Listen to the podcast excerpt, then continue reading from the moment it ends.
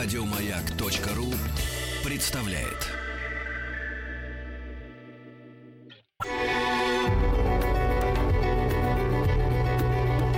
Много букв. Любимые тексты главных персон современности. Максим Крангаус. Я работаю в Высшей школе экономики, заведую лабораторией лингвистической конфликтологии. Я хочу прочесть э, рассказ Фазеля Искандера «Защита Чика».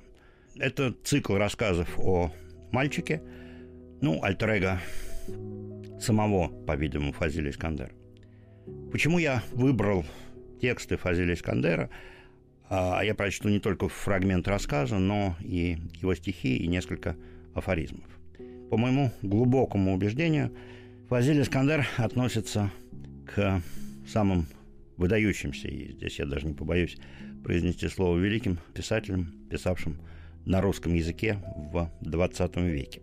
Мне кажется, что писателей такого уровня а, можно перечислить по пальцам двух рук, а если взять вторую половину 20 века, то и по пальцам одной руки. Искандер родился в 1929 году, и в следующем году будет 90-летний юбилей – я надеюсь, что он будет отмечен в марте 2019 года. Фазиль Искандер относится сразу к нескольким литературам, хотя прежде всего он, конечно, русский писатель, он писал на русском языке, но большим основанием его можно отнести и к абхазской литературе, потому что, ну, по-видимому, так об Абхазии не писал никто. Но он создал особый мир, не знаю, насколько он совпадает с реальной Абхазией, но это чрезвычайно интересный насыщенный людьми, чувствами и мыслями мир. Искандер не только писатель, но и философ. Причем философ наивности или даже очевидности. Он проговаривает какие-то очевидные мысли, но проговоренные, они превращаются либо в глубокие истины, либо оказываются просто глупостью. Это очень интересный эффект. И вот в том отрывке, который я прочту, это тоже будет видно. Э, здесь э, мальчик проговаривает мысли взрослых, и проговоренные они становятся в общем ерундой. Это очень важно проговаривать наивное, очевидное, и Фазиль Искандер это делает постоянно. Ну, я думаю, что можно начать читать. Защита Чика. Чик сидел на вершине груши, росшей у них в огороде. Он сидел на своем любимом месте. Здесь несколько виноградных плетей, вытянутых между двумя ветками груши, образовывали пружинистое ложе, на котором можно было сидеть или возлежать в зависимости от того, что тебе сейчас охота. Охота сидеть – сиди и поклевывай виноградины. Охота лежать – лежи и только вытягивай руки, чтобы срывать виноградные кисти или груши. Чик очень любил это место. Оно было во всех отношениях удобное и приятное. Во-первых, оно было хорошим, потому что прямо с этого места можно было рвать виноград, груши и даже инжир – он рос в соседнем дворе, и между огородом, где росла груша, и инжировым деревом высилась стена. Но одна ветка инжира вытянулась в сторону груши и прямо упиралась в нее. Так что при желании инжир можно было достать отсюда. Инжир был особенно вкусным именно потому, что дерево было чужим. Чик об этом сам догадался. Поедая чужие плоды, он удивленно думал над этой загадкой природы. Инжир, который рос в их огороде, был того же сорта, но плоды чужого инжира были гораздо вкуснее. Кроме всего прочего, это место Чику нравилось и тем, что он отсюда всех видел, а его никто не видел. Вообще Чику взрослые не разрешали лазить по деревьям не потому, что жалели фрукты, а потому, что боялись, что он упадет с дерева. Но самое смешное заключалось в том, что когда у него дома или у тетушки нужны были фрукты, ему давали корзину и просили нарвать винограду, груш или инжира. «Только смотри, Чик, не упади», — предупреждали они – «Да не бойтесь, не упаду», — отвечал Чик и с корзинкой проходил огород. По мнению взрослых получалось, что раз они предупредили его, чтобы он не падал, значит, он будет крепче держаться за ветки. По этому же нелепому мнению взрослых получалось, что если он сам залез на дерево, то он обязательно будет проявлять стремление падать с него. Это было тем более глупо, что как раз с корзиной перелезать на дереве с ветки на ветку гораздо труднее и опаснее, чем лазить по деревьям без всякой корзины. Да, Чик любил это место. Кроме всего, это место имело еще одно достоинство, которое заключалось в том, что Чик здесь мог от всех отъединиться. Можно точно сказать, Чик любил людей. но иногда они ему здорово надоедали. И тогда Чик замечал, что люди сами же мешают себя любить. Ему надоедала тетушка со своими вечными рассказами о своей якобы изумительной молодости. Надоедала бабушка, надоедали друзья, даже сумасшедший дядюшка. И то надоедал. И когда они ему все надоедали, ему негде было от них укрыться, кроме как на вершине этой груши. И он потихоньку залезал на грушу и сидел там до тех пор, пока люди ему не переставали надоедать. Бывало, час сидит на груше или два сидит на груше. А потом слезает и сам чувствует, что люди ему больше не надоедают. И он посвежевшими глазами смотрит на них, разговаривает, играет, слушает их рассказ. Но сегодня Чика не радовал ни его любимое место, ни ласковое солнце, которое просвечивало сквозь листья груши и винограда. Дело в том, что в школе у Чика случилась ужасная неприятность.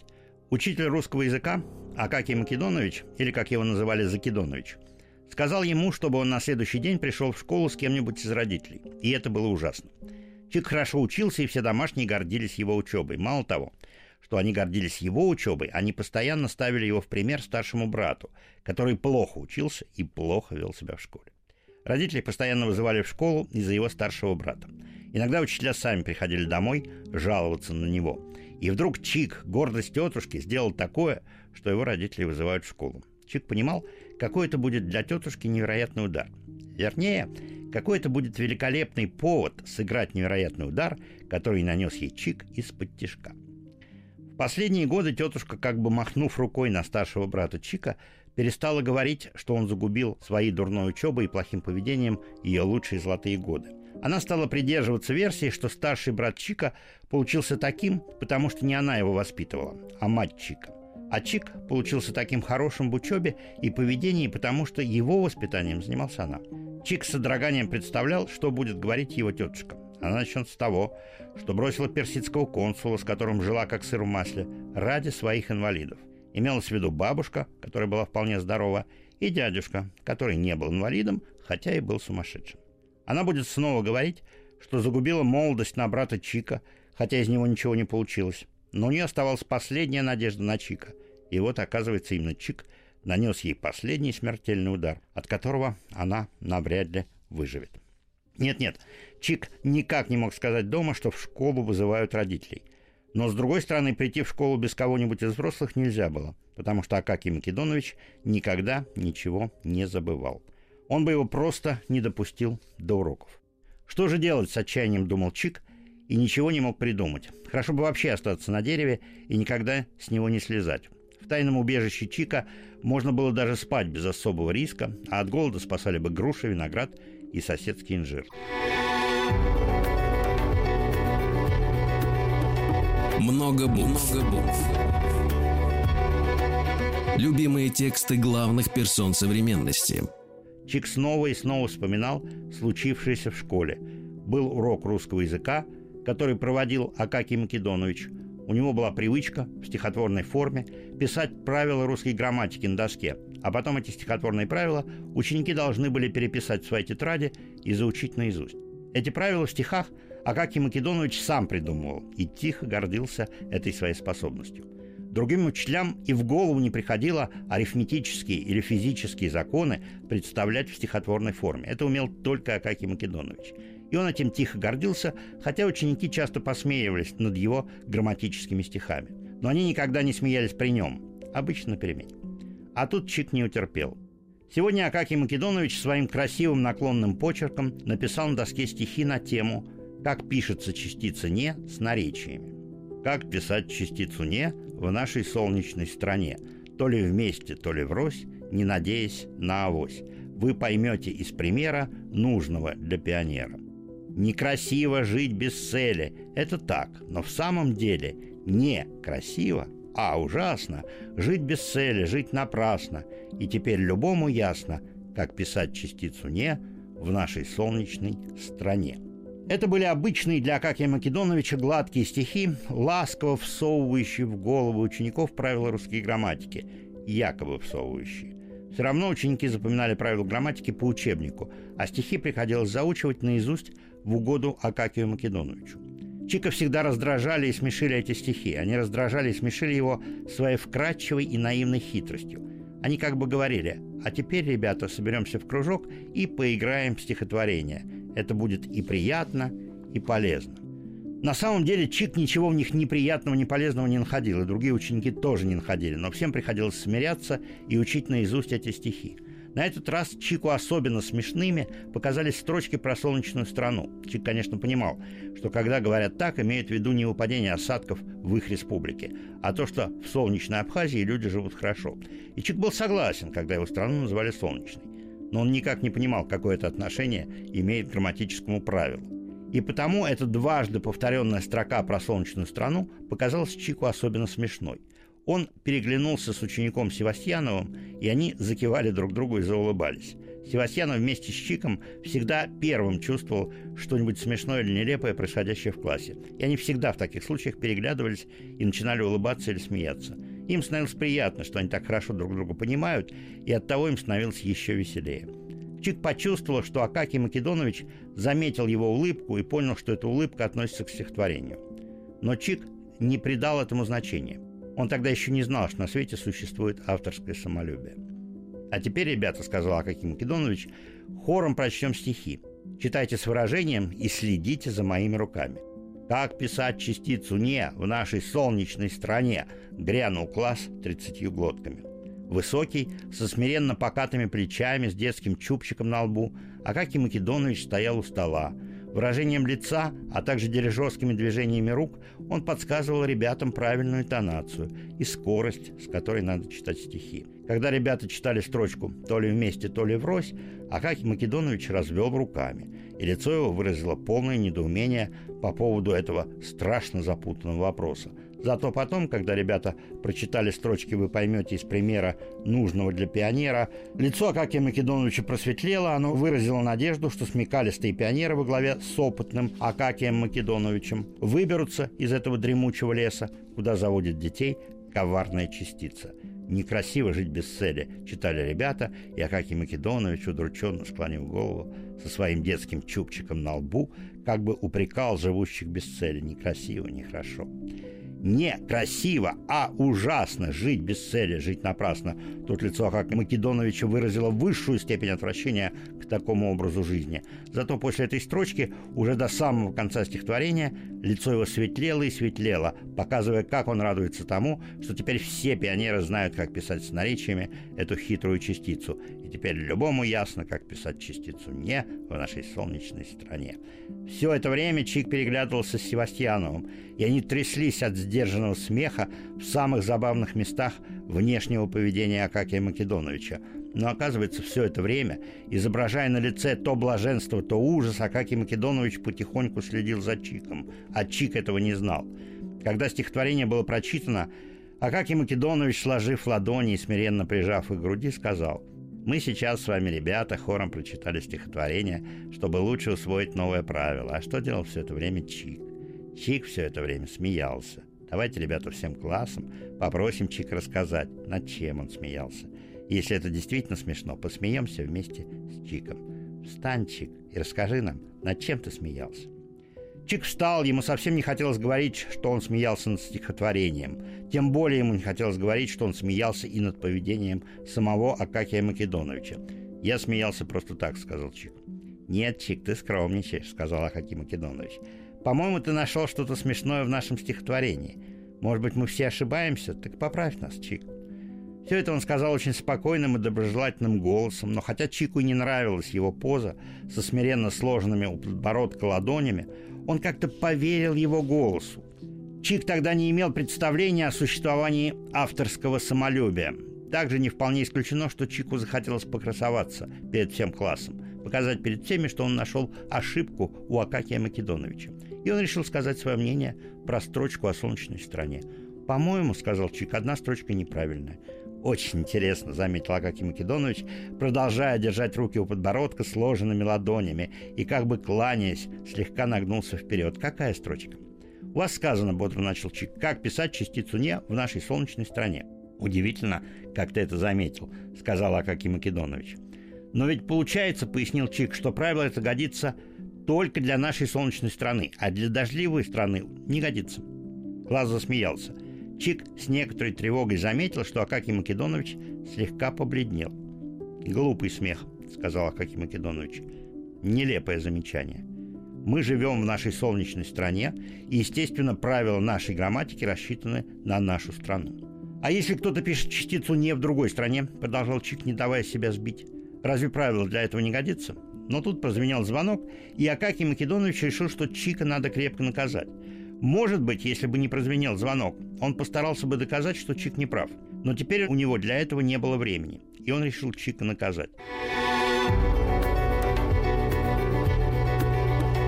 Много букв. Много букв.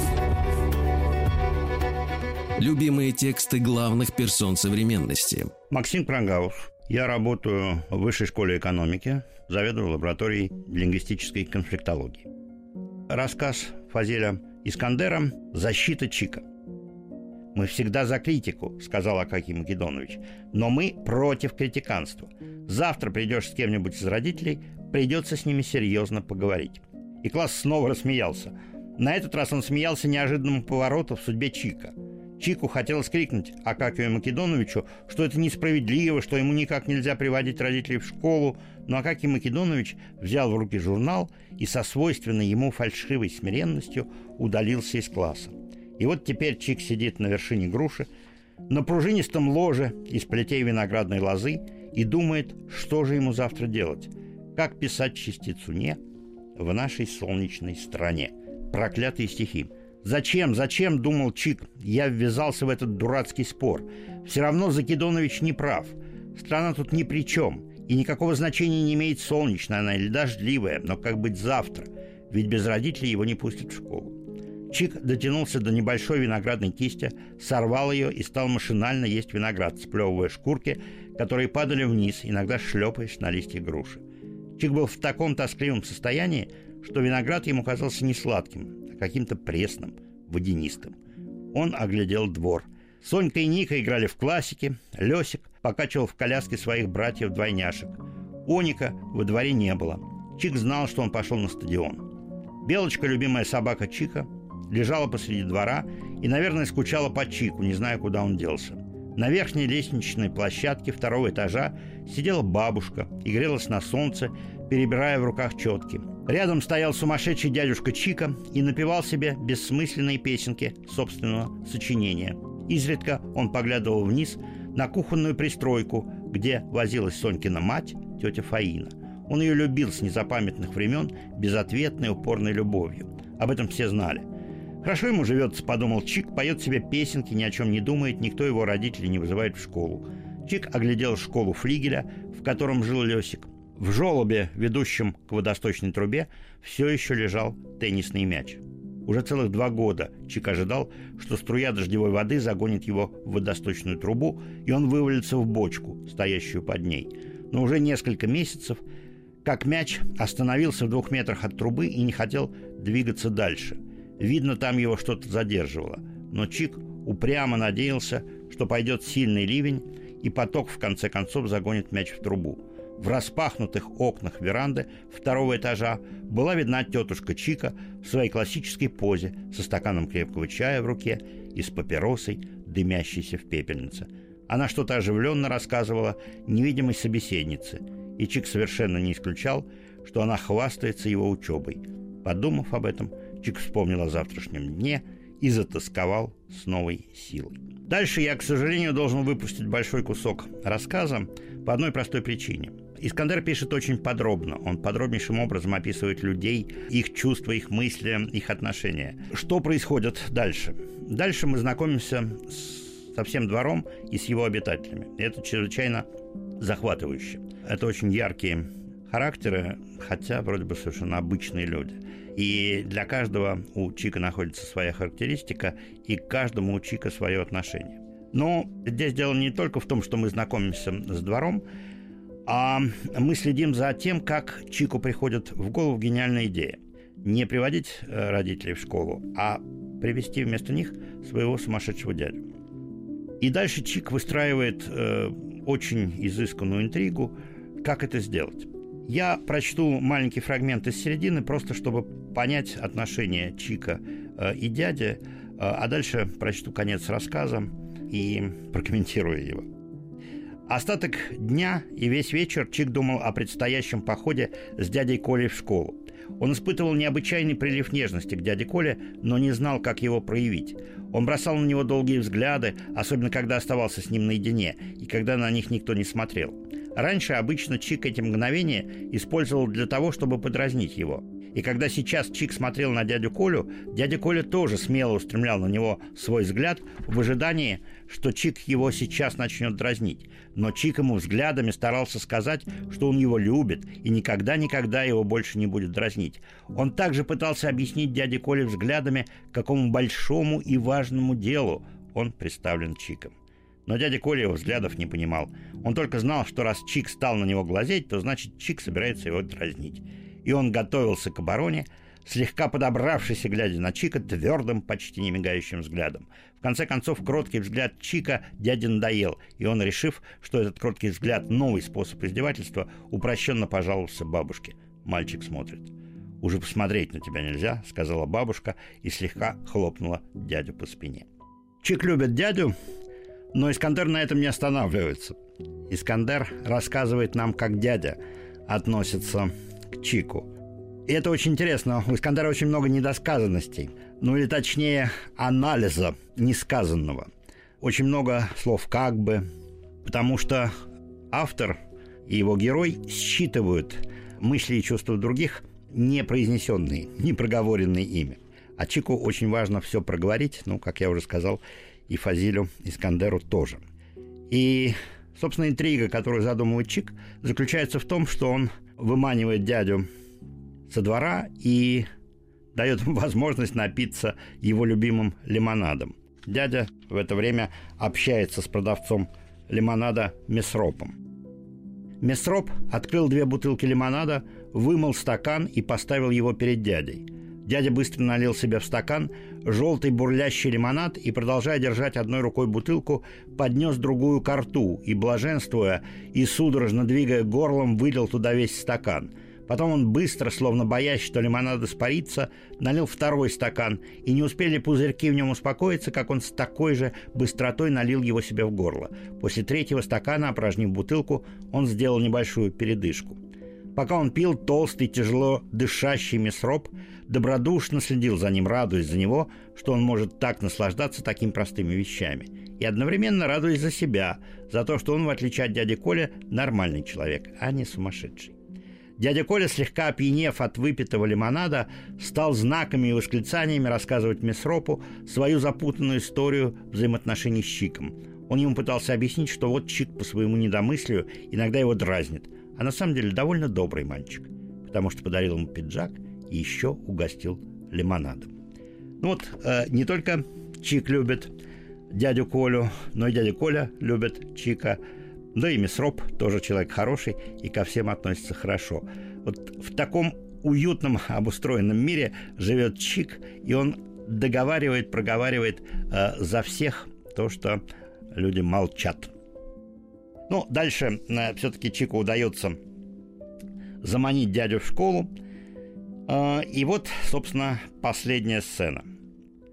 Перед учительской была большая открытая веранда, где на переменах прогуливались учителя. Чик заметил среди них Акакия Македоновича – чтобы дойти до лестницы, ведущей на веранду, надо было пройти мимо скульптуры трубача, трубящего в трубу. Чик очень боялся, что дядя, увидев эту скульптуру, остановится и будет, показывая на нее рукой, говорить «я, я, я». У него была привычка принимать за себя всякое изображение понравившегося ему человека, будь то скульптура, плакат, фотокарточка или газетный снимок. Стараясь прикрывать трубача, Чик дошел с дядей до лестницы и поднялся с ним на веранду – Чик чувствовал вдохновение. Он понимал, что решается его судьба. Акакий Македонович стоял один у балюстрады. Чик с дядей подошли к нему. «Акакий Македонович, здравствуйте», — сказал Чик, первым поздоровавшись, чтобы незаметно было, что дядя не отвечает на приветствие. Обычно дядя не здоровался и не прощался. Для него это были слишком мелкие подробности жизни, но руку подавать он умел, хотя и не любил из брезгливости. «Здравствуйте», — обернулся Акакий Македонович, смотревший в другую сторону. Оглядев Чика и дядю, он подал дяде руку. Дядя пожал протянутую руку. Для начала было неплохо. «Это мой дядя», — сказал Чик, и как бы откровенно признаваясь добавил. «Он плохо слышит». Акакий Македонович, взяв дядю под руку, стал прогуливаться с ним по веранде. Чик правильно сделал, что предупредил Акакия Македоновича о том, что дядя плохо слышит. Дядя и в самом деле плохо слышал, но Чик заботился не о том, чтобы Акакий Македонович приспособился к его слуху. Нет, его хитрость состояла в том, что предупредив, что дядя плохо слышит, он тем самым оправдывал некоторые странности, которые Акакий Македонович мог заметить за дядей. Чик точно не знал, о чем говорит Акакий Македонович с дядей. Он только услышал, когда они проходили мимо него, что Акакий Македонович читает ему свои последние грамматические стихи. И теперь любому ясно, как писать частицу «не» в нашей солнечной стране. Спрашивается, что тут странного, сказал Акакий Македонович, и они прошли мимо. Неизвестно, ждал ли Акакий Македонович на свой вопрос какого-то ответа. Чик ничего не слышал, но он надеялся на характер Акакия Македоновича. Ему было важнее всего самому говорить, а не слушать, что ему говорят. По виду дяди было заметно, что он польщен разговором, который затеял с ним этот важный человек. А то, что человек этот важный, дядя мог понять, потому что тот был в галстуке и в шляпе. Акакий Македонович очень редко и неохотно расставался со своей зеленой велюровой шляпой. Вдруг в конце веранды появилась Сонька. Она никак не могла понять, почему Чик пришел в школу со своим сумасшедшим дядей – Чик сделал страшное лицо, давая ей понять, чтобы она ни за что на свете не приближалась к нему. Сонька в недоумении стояла в конце веранды, не понимая причины волнения Чика, и еще более не понимая, почему учитель прогуливается с сумасшедшим дядюшкой Чика. Снова прошли мимо него Акакий Македонович с дядей Колей. По лицу дяди было заметно, что он доволен разговором, который ведет с ним серьезный взрослый человек. Я думаю, тут сказывается влияние улицы, донесся до Чика голос Акакия Македоновича. «Улица, улица», — повторил дядя по-русски знакомое ему слово. Дойдя до конца веранды, они повернулись и подошли к Чику. «Я надеюсь, Чик, ты теперь осознал всю неуместность своего поведения на уроке?» — сказал Акакий Македонович. «Да», — согласился Чик смиренно, — «осознал. Я тут обсудил с твоим дядей твое поведение и надеюсь, он все передаст твоим родителям». «Конечно», — сказал Чик, как бы слегка сожалея о неизбежной пунктуальности дяди. «Не скрою», — добавил Акакий Македонович, понижая голос, — «твой дядя показался мне странным». «Он необразованный», — пояснил Чик, — «странность дяди». «Да, это заметно», — подтвердил его слова Акакий Македонович и протянул дяде руку. Дядя пожал протянутую руку. «До свидания», — сказал Акакий Македонович. «До свидания», — ответил Чик за обоих и поспешил увести дядю с веранды.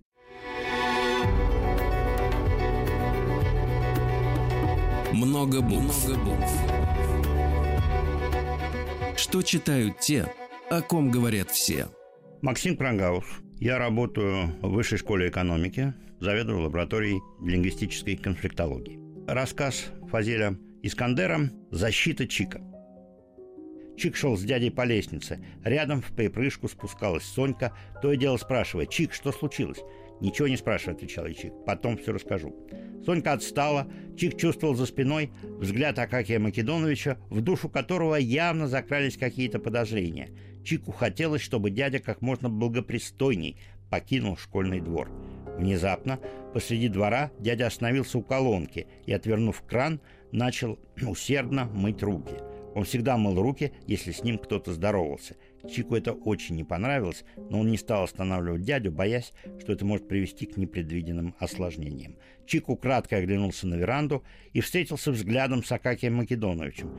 Тот перевел удивленный взгляд с дяди на Чика, как бы требуя объяснить поведение дяди.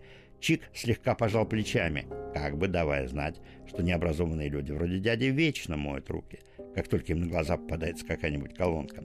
Но тут дядя, вымыв руки и вытерев их платком, поднял глаза и увидел скульптуру трубача. Он стал показывать на нее рукой и, радостно стукая себя в грудь, другой рукой повторять «Я, я, я». Акакий Македонович еще более удивленно наклонился над балюстрадой веранды, стараясь разглядеть предмет, на который указывал дядя. По-видимому, он все-таки не догадался, что дядя имеет в виду статую. Слова, которые дядя произносил, он не мог расслышать. Чик подхватил дядю под руку и увел его со двора. Дядя слегка упирался и оглядывался. Он явно недостаточно налюбовался скульптурой. Чик вывел его со школьного двора, направил в сторону дома и отпустил, надеясь, что он по инерции уже сам дойдет до дома, никуда не сворачивая. Дядя быстрой походкой удалялся. Несколько раз он оглянулся, надеясь разглядеть скульптуру трубача, но теперь веранды не было видно. Прозвенел звонок, и Чик побежал в свой класс. Чик был счастлив, что сумел перекитрить Акакия Македоновича. Его немножко смущало, что как только дядя придет домой, с него соблекут пиджак отца, не понимая, как он к нему попал. Но это было не страшно. Главное, что тетушка, ни о чем не зная, могла спокойно пить чай на своей веранде. Это конец рассказа, и последняя фраза действительно замечательно. Вообще говоря, все это Чик делает только для одного, чтобы его мир не нарушился, чтобы его мир сохранился, чтобы все было как было. Искандер не только прозаик, но и поэт, и кроме стихов он еще писал афоризмы. И я хочу прочесть несколько стихотворений, три стихотворения и три афоризма. Просто потому, что они демонстрируют те же свойства Фазиля Искандера. Он, прежде всего, философ. Жизнь, нет тебе вовек прощения. За молодые обольщения, за девичьих очей свеченье, за сон, за ласточкину прыть, когда пора из помещения. Но почему-то надо жить. С гримасой легкое отвращение, как в парикмахерской курить. Другое стихотворение. Как звать его? Забыл опять. Остался призвук, а не звук. Стареем, и за пятью пять сужается заветный круг. Когда ж умерших имена — Забуду вдруг, аж парит стыд, как будто предстоит страна, где их окликнуть предстоит. И последнее – одиночество. Хоть самого себя души нет никого в пустой квартире, в пустой квартире ни души, как, впрочем, может быть и в мире. Да, я писал, да, я любил, в замедленном должно быть стиле, пока я образы лепил, прообразы меня забыли. Ну и три маленьких афоризма. Человек устает бороться и делает вид, что он помудрел. Если не в силах распилить свои оковы, плюй на них. Может, проржавеют. Если мудрость бессильно творить добро, она делает единственное, что может. Она удлиняет путь зла. Давайте в этом хотя бы присоединимся к Фазилию Искандеру. Спасибо. Еще больше подкастов на радиомаяк.ру